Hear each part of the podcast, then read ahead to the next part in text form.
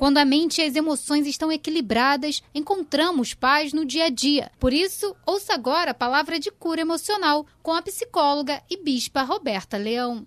Glória a Deus, amém? Boa noite! Se você veio para esse culto hoje é porque você está disposto a crescer. Posso ouvir um amém para isso? Você está querendo de fato, de verdade, vencer e crescer? Todos os gigantes, você quer derrubar os gigantes que se levantam contra você? Dia de quinta-feira é o melhor dia da semana, por quê? Porque é dia da gente derrubar gigantes. Porque é dia da gente vencer quem tem nos vencido. Semana passada, dentro da campanha Derrubando Gigantes no Culto de Crescimento Emocional, eu falei com vocês que eu estaria ministrando algumas palavras dentro do livro de Jonas. Semana passada nós falamos sobre o gigante da desistência. Né? Como vencer o gigante da, da desistência. E Jonas foi alguém que teve que lidar. Ele tinha uma ele Deus deu uma missão para ele e ele queria desistir. Ele chegou a fugir da missão de Deus, até que Deus deu para ele uma segunda chance. Nós falamos sobre isso semana passada. Se você não viu, não ouviu essa palavra, você pode acessar lá o YouTube, que você vai ter, é, é, vai ter a oportunidade de, de estar conosco e aprender conosco um pouquinho mais. Mas hoje eu quero continuar falando sobre um segundo gigante que Jonas teve que vencer. Além do, do gigante da, da desistência, Jonas teve que vencer um gigante que eu e você, em algum momento da nossa vida, se nós não temos, não estamos o vencendo agora, saiba de uma coisa, em algum momento da sua vida você vai vencer, você vai ter que se, você vai se deparar com esse gigante e você vai precisar aprender a vencê-lo, que chama gigante, o gigante da justiça própria. O gigante da vontade da carne. O, o gigante do eu quero, eu sei o que é melhor.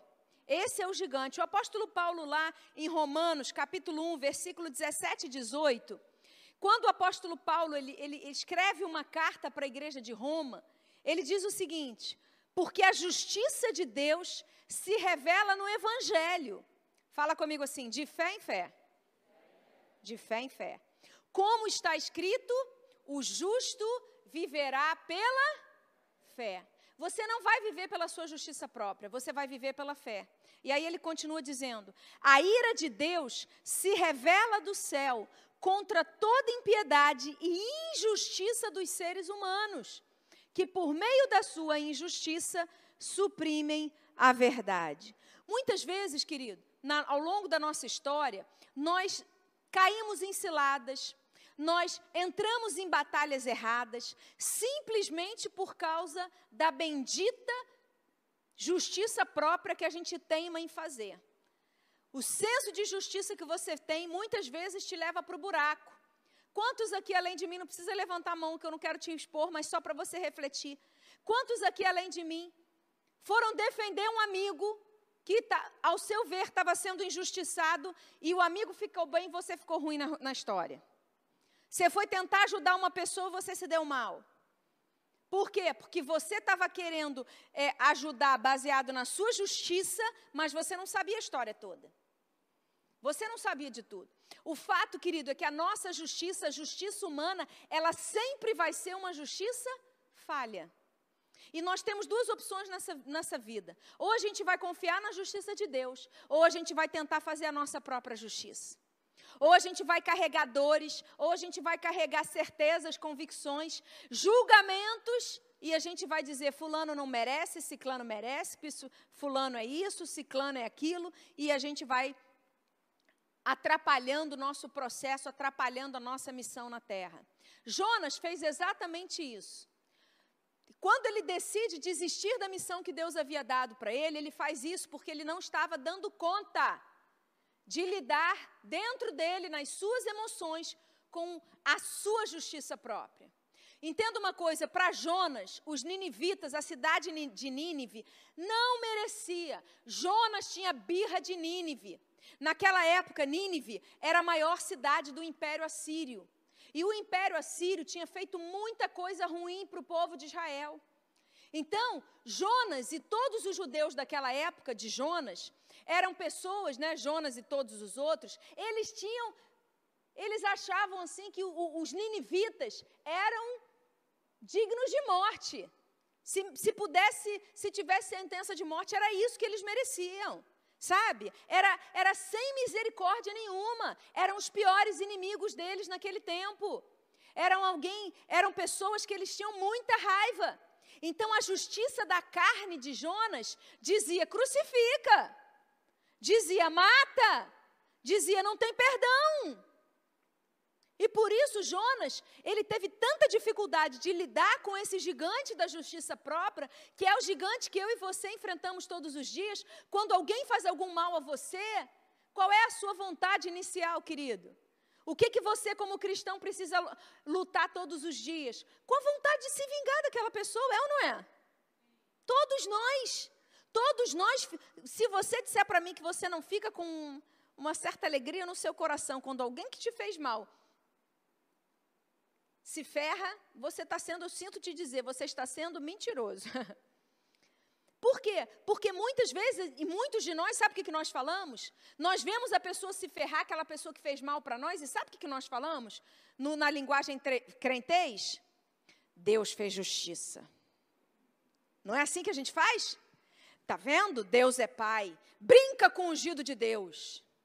Não é assim que a gente fala? Quem mandou brincar com o ungido de Deus? Tá vendo? Bem feito.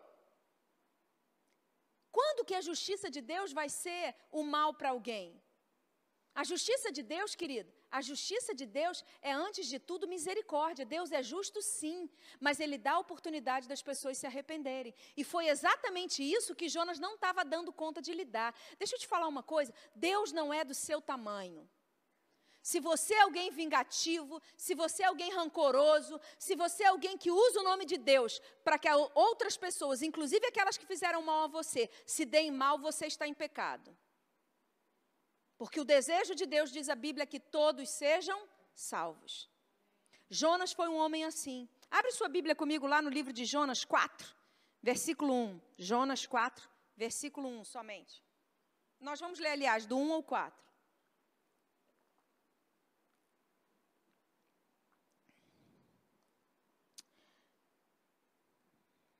Deus dá uma segunda chance para Jonas. Deus fala com Jonas, dá direção para Jonas. Jonas faz o que Deus. Nós vamos começar hoje de trás para frente, tá? Jonas faz o que Deus mandou ele fazer, só que ele faz da maneira completamente errada. E aí, ainda por cima, a Bíblia diz assim: Nínive se converte, né? Os ninivitas se convertem, e a Bíblia diz assim: Mas Jonas ficou muito aborrecido e com raiva. Você já ficou muito aborrecido e com raiva? Nessa pandemia, você já ficou muito aborrecido e com raiva? Jonas ficou assim, ele era profeta, hein, gente? Ele orou ao Senhor e disse: Ah, Senhor, não foi isso que eu disse estando ainda na minha terra. Por isso me adiantei fugindo para Tarsis, pois eu sabia que tu és Deus bondoso e compassivo. Fala comigo assim: bondoso e compassivo. Tardio em irar-se e grande em misericórdia, e que mudas de ideia quanto ao mal que anunciaste. Agora, Senhor, peço que me tires a vida, porque para mim é melhor morrer do que viver. Jonas estava tão indignado com a possibilidade dos ninivitas de se converterem de, e de Deus não fazer aquilo que havia avisado que poderia fazer, que ele, diz, ele desiste da própria vida.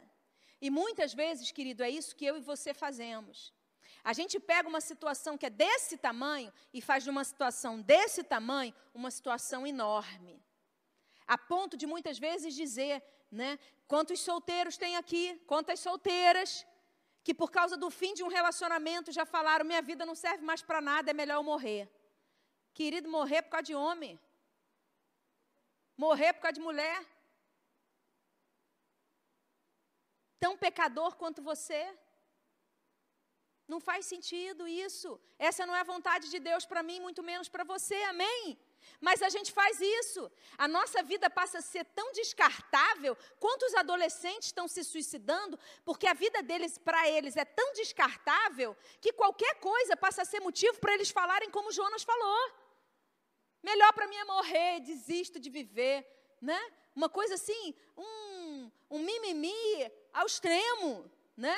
Uma, uma incoerência com a vida que Deus tinha dado. Jonas era um profeta. Jonas era homem de Deus, Jonas era homem que ouvia Deus. E por causa de uma discordância dele com Deus, ele põe tudo a perder. Querido, deixa eu te dar uma palavra. Quando Deus fala alguma coisa para você que você não quer ouvir, quando Deus usa o seu líder, seu pastor, quando Deus usa alguém para falar alguma coisa para você, mesmo que você não queira ouvir, que você não concorde, escute pelo menos. Escute. Não fique reativo como Jonas ficou. E o Senhor disse para ele: gente, isso aqui é fantástico. Olha o que Deus fala para ele no versículo 4. Deus fala assim para ele: Você acha que é razoável essa sua raiva? Eu fico pensando assim: Deus é tremendo, né, gente? Deus é, é, é muito tremendo. Porque olha a pergunta de Deus para ele. O cara está fazendo um maior piti, né? Está fazendo a maior confusão. E Deus vira para ele e fala assim: Você acha que tem necessidade disso, Jonas? Você acha? Sabe o que eu vejo aqui, gente? Um pai falando com o filho.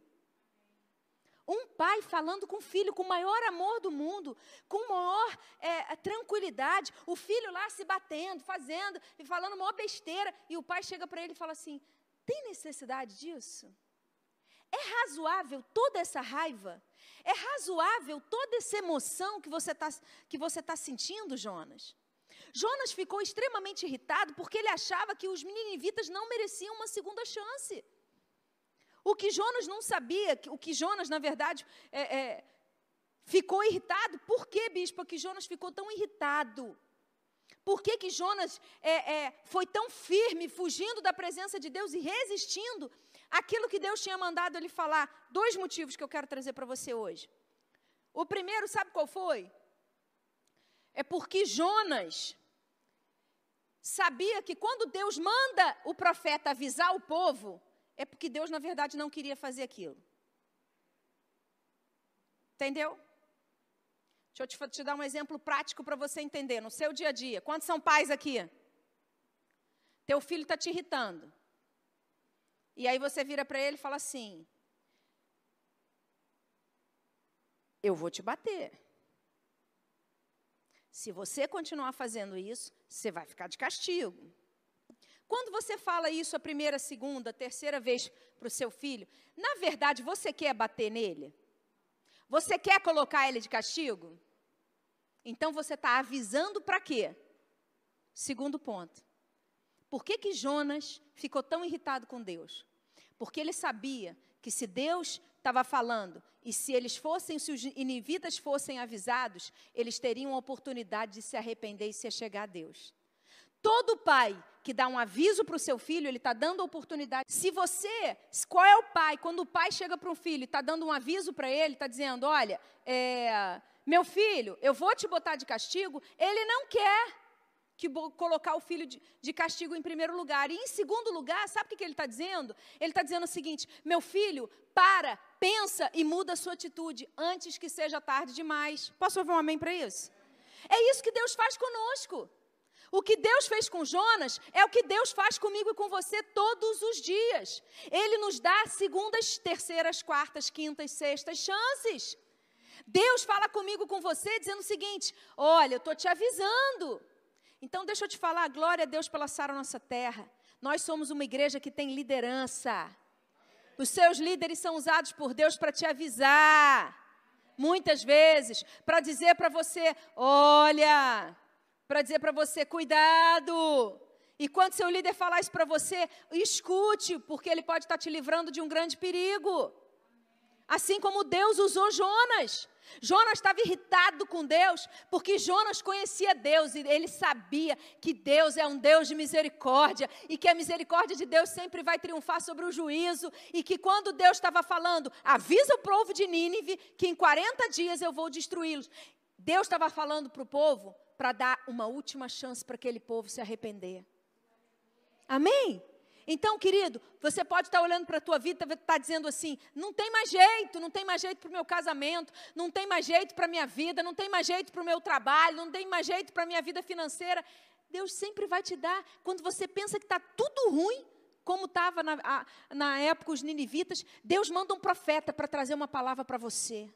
Deus te dá uma última oportunidade. Deus fala com você, chega, você está tendo oportunidade. Deus traz um aviso para você através de um culto, através de uma palavra que você escuta. Amém, gente? Agora, Jonas fez isso, Jonas estava irritado com Deus, porque Jonas conhecia Deus. Minha pergunta para você nessa noite: você conhece Deus de verdade? Você conhece um Deus que é castigo ou você conhece um Deus que é misericórdia? Você conhece um Deus que é só punição? Que qualquer coisa que você faça de errado, ele vai se afastar de você? Ou você conhece um Deus que, por pior que você esteja, ele sempre vai te chamar para perto? Porque o Deus que estava se revelando a Jonas era o Deus de perto. Era o Deus, por isso que Jonas, Deus não entendia a raiva de Jonas. Deus estava falando: essa sua ira, essa sua raiva não é razoável. Não é razoável. E deixa eu te falar uma coisa, querido, nessa noite. Que você possa estar refletindo nesses dias, porque eu tenho certeza que você tem carregado sentimentos, emoções, raivas por pessoas que te feriram há 10, 15, 20 anos. Não, deixa eu te falar, não é razoável mais você continuar se sentindo dessa forma. Sabe quem está atrapalhando? Sabe quem está sofrendo? Sabe quem está sendo prejudicado? Você. Você.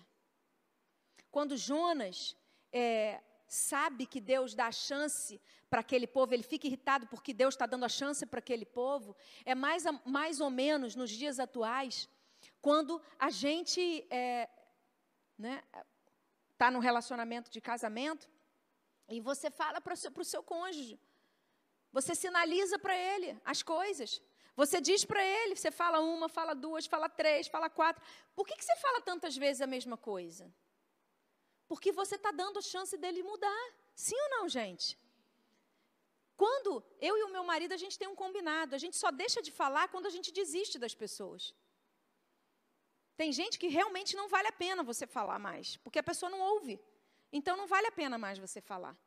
Agora, gente, tem gente que vale a pena você falar. E aí você fala uma, duas, três, quatro, cinco, seis, dez. Quantas vezes forem necessárias, até que a ficha caia. Eu louvo a Deus por eu ter pessoas na minha vida que falaram comigo várias vezes até que eu pudesse ter entendimento. Amém? Você tem pessoas assim na sua vida? Que falam que não desistem de você? que falam com você, quantas vezes forem necessárias, elas te avisam para que você possa ter a oportunidade de mudar a sua história. Amém? Aleluia, graças a Deus. Agora, deixa eu te perguntar uma coisa para você hoje. Deixa eu perguntar para você hoje. Quem são as pessoas que você continua alimentando ira dentro do seu coração? Quem são as pessoas que você ainda acha que a sua justiça é melhor do que a justiça de Deus. Fazer do seu jeito vai ser melhor da, do que o jeito de Deus. Sabe o que eu tenho entendido nesses dias? Que nós, seres humanos, muitas vezes, nós cristãos, tá, gente? Cristãos. Muitas vezes, não, cristãos que na verdade são religiosos. Sabe o que muitas vezes a gente faz? A gente quer se relacionar com Deus misericordioso conosco, mas a gente quer um, um Deus justiceiro para os outros. Você entendeu? A gente quer misericórdia para nós e justiça para aquele que nos feriu. Isso é incoerente. Ou a gente quer justiça para quem nos feriu e para nós, ou a mesma misericórdia que a gente espera para nós, a gente precisa ter com os outros. Você entende isso? Porque isso é incoerência. Isso é incoerência. Esperar que Deus seja misericordioso com você e seja justiceiro com quem te feriu é aceitar que Deus faz acepção de pessoas. E a Bíblia diz que Deus não faz acepção de pessoas. O Deus que eu creio, ele não faz acepção de pessoas. A mesma oportunidade que ele dá para mim, ele dá para você. Semana passada a gente viu no capítulo 3, Jonas, né, recebendo uma segunda chance de Deus e fazendo as coisas com uma tremenda má vontade. Vamos voltar lá, Jonas 3, versículo 3 e 4. Jonas 3, versículo 3 e 4. No versículo 1 e 2, Deus fala com Jonas e Deus fala para ele assim: de novo, novamente, Deus dá a mesma direção para Jonas. Vai para Nínive e pregue aquilo que eu vou falar para você pregar. Olha o que fala no versículo 3. Jonas se levantou e foi a Nínive, segundo a palavra do Senhor. Ora, Nínive era uma cidade muito importante diante de Deus. Eram necessários três dias para percorrê-la. Jonas começou a percorrer a cidade, a cidade caminho de um dia, ou seja, ele saiu correndo dizendo: ainda 40 dias e Nínive será destruída. Querido, o que, que eu, eu, entendo aqui? Por que, que Nínive era uma cidade importante para Deus? Porque naquela época, Nínive era a maior cidade, era a capital do Império Assírio. Nínive era uma cidade estratégica. Era um império muito fortalecido. Era um império que tinha causado muitos problemas para Israel. Então, aos olhos de Deus, aquela, aquela cidade era uma cidade chave para ser alcançada. Talvez você olhe para a sua família, muitas vezes você diz assim: minha família não tem jeito. Minha família é terrível. Bispo, você não conhece, não dá para pregar para meus familiares. Bispa, não dá para pregar no meu ambiente de trabalho. Bispa, olha, o pessoal lá do meu trabalho é horrível. O ambiente é péssimo. Assim era Nínive. Só que deixa eu te falar uma coisa, querido o pior ambiente que você conhece, esse é o melhor ambiente para que a glória de Deus se manifeste. É lá que tem a maior concentração de pessoas que precisam de Jesus. Amém? Então, Nínive era, aos olhos de Deus, uma cidade muito importante. Assim como a sua família é muito importante, assim como as comunidades do Rio de Janeiro são importantes, assim como os, os, todos os, os, lugares onde reina a prostituição, reina os vícios no Rio de Janeiro, vai cair em nome de Jesus, porque em cada bairro dessa cidade nós vamos abrir uma igreja e nós vamos declarar o Evangelho chegou e o inferno vai perder. Amém? Chega! Hoje é como se o Rio de Janeiro fosse Nínive. Reina. Reina promiscuidade, reina idolatria, reina uma série de coisas, mas essa é uma cidade muito importante para Deus. Por isso Deus colocou um profeta aí do seu lado aí, ó. Deus colocou um profeta diante de mim aqui, todos vocês, todos nós somos profetas para o Rio de Janeiro, amém? Todos nós somos pro, é, profetas. Agora, a má vontade de Nínive, de Jonas, a gente vê aqui. Gente, Deus fala com, com Jonas para ele pregar em Nínive. Sabe qual é a sensação que eu tenho? Isso não está na Bíblia, não, mas lendo isso é minha interpretação, tá? Que Jonas não deixou nem ele falar, Deus falar. Jonas pegou as primeiras palavras de Deus, condensou e resumiu essas palavras numa pregação de sete palavras. A pregação de Jonas, você já percebeu isso? A pregação de Jonas em Nínive se resume a sete palavras. Quais palavras, bispa? Olha lá, ó. Ainda 40 dias e Nínive será destruída. Sete palavras. Ainda 40 dias. E ele correu a cidade, porque ele não parou para correr uma cidade que demorava três dias em um só, ele não parou. Ele saiu correndo e gritando: Ainda em 40 dias Nínive será destruída. Ainda em 40 dias Nínive será destruída. Ainda em 40 dias Nínive será destruída. Pergunta que não quer calar. Você acha que realmente ele estava importando, se importando com Nínive? Você acha que ele realmente estava querendo que alguém escutasse essa pregação de sete palavras? Você acha? Não. Ele estava fazendo de qualquer jeito, com a maior má vontade, porque ele não acreditava naquilo porque a justiça dele não permitia que ele visse a misericórdia de Deus alcançando Nínive. E muitas vezes, querido, Deus fala com você, prega na sua casa, fala com a sua família, fala com aquele chefe, e você faz na maior má vontade, do, de qualquer jeito, como um profeta exatamente como chamado Jonas, e você faz de qualquer jeito, e você, Deus, vou te dar um outro exemplo para facilitar para você. Deus fala para você e te dá a missão de pedir perdão para a pessoa que está do seu lado. Essa é boa para os cônjuges. Você se acha cheio de razão. Você está na maior, na maior convicção de que teu, teu, teu cônjuge está completamente errado e você é o certo da história. Pode ser, vamos, vamos, vamos aliviar, para os solteiros também vale, tá? Você pode fazer isso com amigos, você pode fazer isso com seu pai, com a sua mãe, com seu irmão, com colateral seu, amém? Alguém chega para você e, fa e faz alguma coisa que te irrita profundamente. E você está cheio de razão. E Deus fala com você, te acorda de madrugada. Quem já passou por isso além de mim aqui? Deus acorda você de madrugada e fala assim: vai lá e pede perdão. Quantas vezes eu passei por isso, gente? Bispo Ricardo roncando do meu lado. Eu querendo esganá-lo com todas as forças da, meu, da minha alma. E ele dormindo tranquilo, leve, sereno, tranquilo, dormindo, roncando. E eu lá estressadíssima, querendo. E aí o Espírito Santo falando, eu lá no meio da madrugada, o Espírito Santo falava comigo: pede perdão. Primeira coisa que você tem que fazer de manhã, pede perdão. Pede perdão. Pede perdão. E quantas vezes, querido? No início do meu casamento, eu ouvia a voz de Deus, mas eu chegava para ele e falava assim: ó, oh, tipo, me perdoa aí, mas eu acho que eu estou certa. Quem já fez isso? Eu sei que você já fez. Ah, me desculpa aí, né? Foi mal. Ou então fala assim, foi mal. Ou então tem gente que nem dá conta de pedir desculpa e só faz um agrado, mas não dá conta de falar a palavra desculpa, né? Desculpa aí. Foi mal. Olha, mas estou te pedindo desculpa, mas na verdade você não merecia, não. Conhece? Estou te pedindo desculpa, mas você, você não merecia, não. Mas eu estou é porque eu sou muito boa.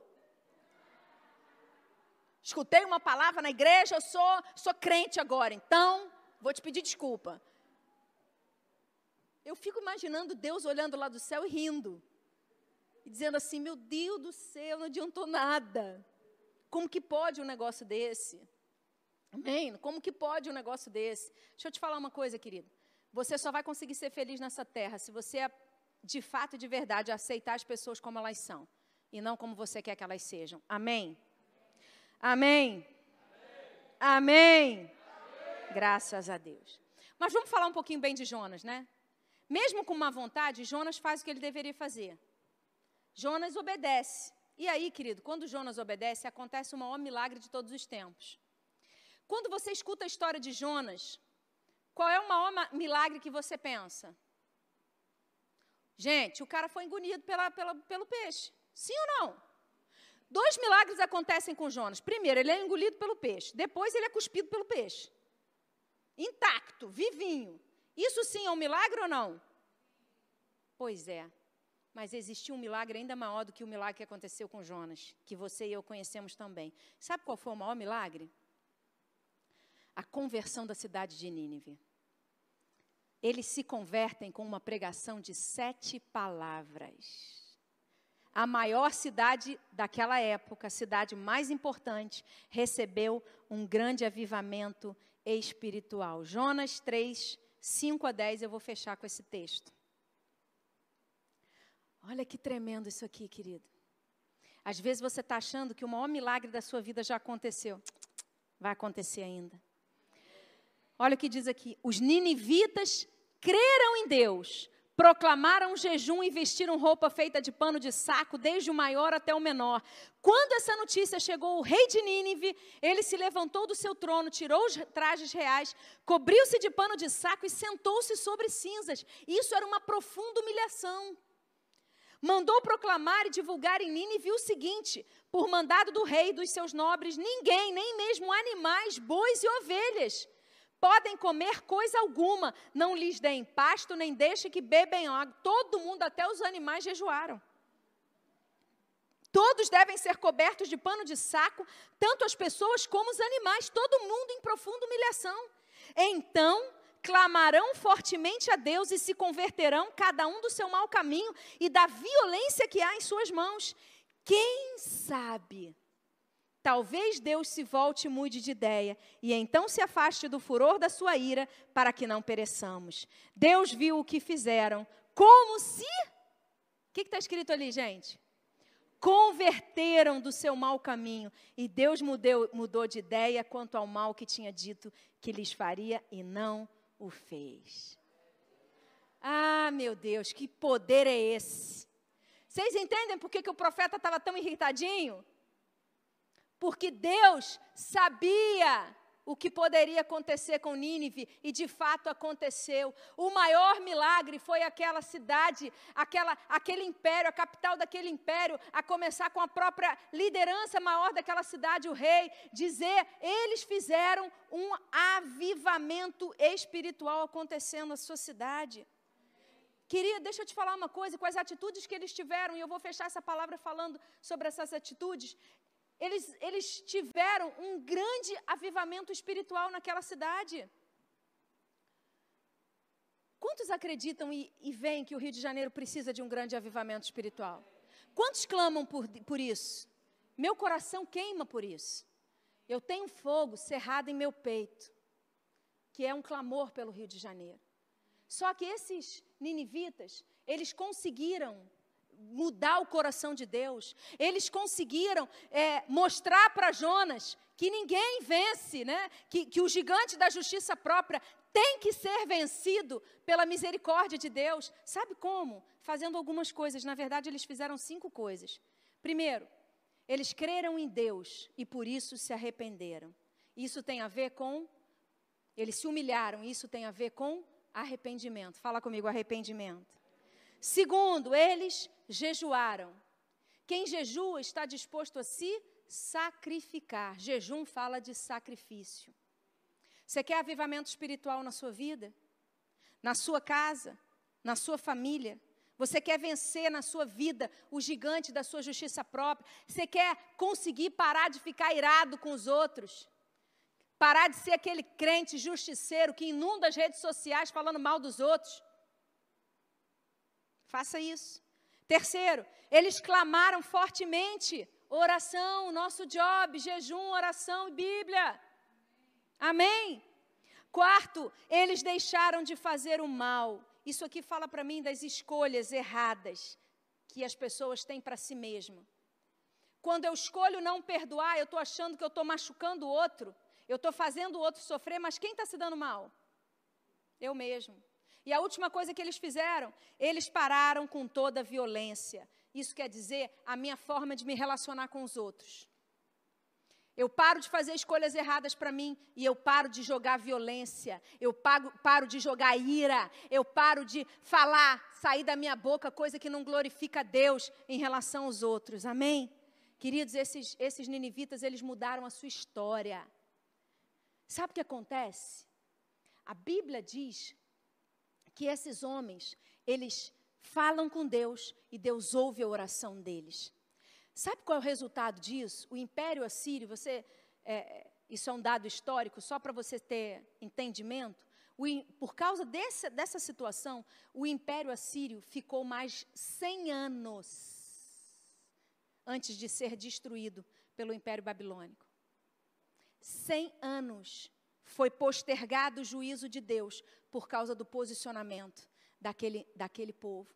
Essa, no mundo antigo, né, os historiadores dizem que no mundo antigo essa história de Jonas e da, da cidade de Nínive ficou tão conhecida, tão conhecida, que isso não é, esse texto, esse acontecimento não é descrito somente na Bíblia, você sabia?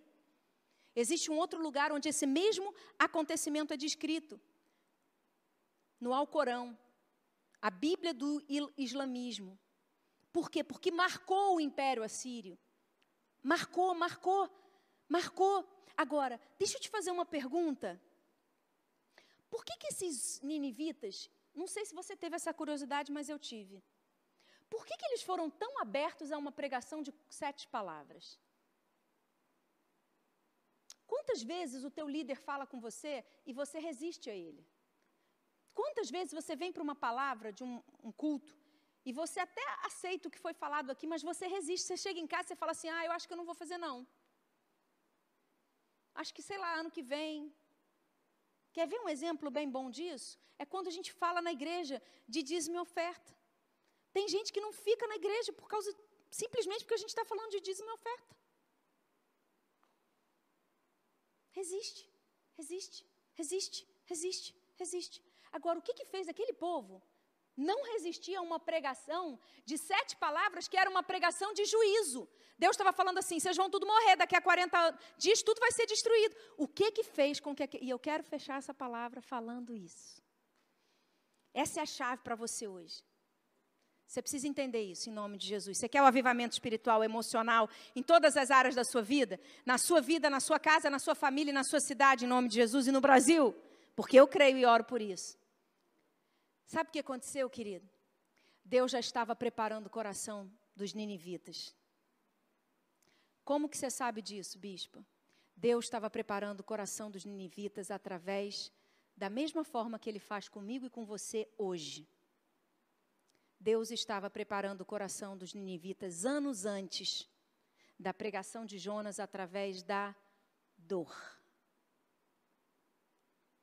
Se você for estudar a história, você vai ver que um pouco antes de, da pregação de Jonas, de Deus dar essa segunda chance para o povo de Nínive, o que aconteceu em Nínive foi: teve um ano que teve um terremoto terrível. No outro ano, o rio Tigre invadiu e inundou toda a cidade de Nínive. No outro ano, no outro tempo, eles passaram por um período de sete anos de fome. No outro ano, eles foram perseguidos por guerras do, do reino Medo-Persa, né, que hoje corresponde ao Irã e o Iraque. Eles foram perseguidos violentamente. Eles passaram por um eclipse total do Sol, que naquela época, um outro ano, foi uma sequência de catástrofes acontecendo. Naquela época, um eclipse total do Sol significava era um mau presságio. Os religiosos viam o eclipse do Sol como um mau agouro como assim, uma sentença de juízo sobre o povo.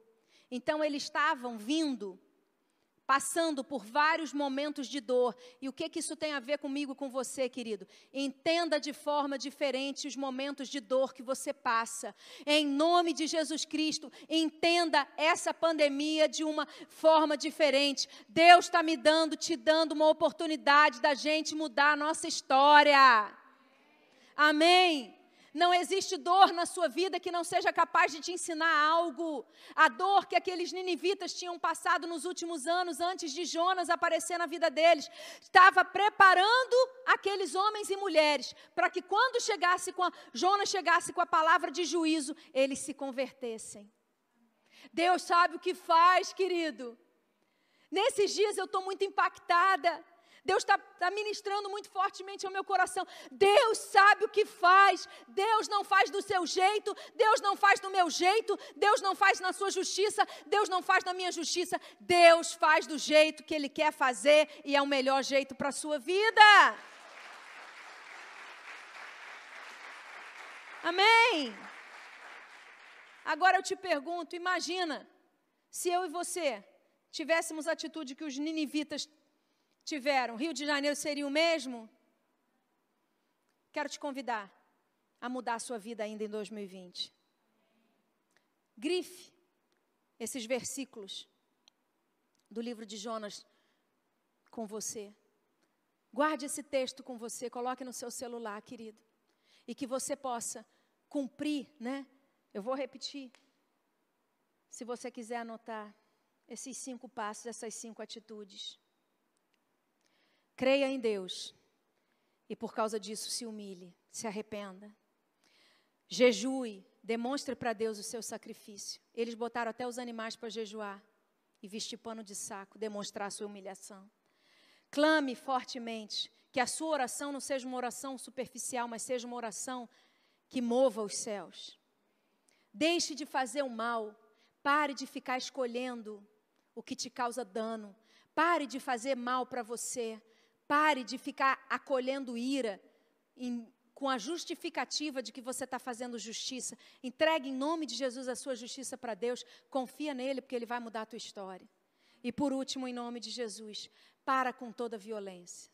E a primeira violência que você precisa parar, querido, é o que sai da sua boca. Controle a sua língua em nome de Jesus. Porque a sua língua tem o poder de vida e de morte. Controle a sua língua.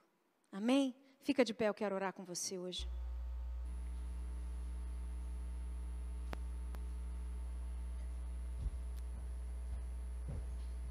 Aleluia. Fecha seus olhos. O Espírito de Deus está aqui. Oh, Jesus. E aonde o Espírito de Deus está, os feridos são curados, os oprimidos são libertos a cura, a poder, a transformação, a milagre. Oh, aleluia. Espírito Santo de Deus, tu és o mesmo. Obrigada porque a tua misericórdia sempre vai triunfar sobre o juízo. Obrigada, Deus. Obrigada, Senhor. Querido, deixa o Espírito Santo falar contigo nessa noite.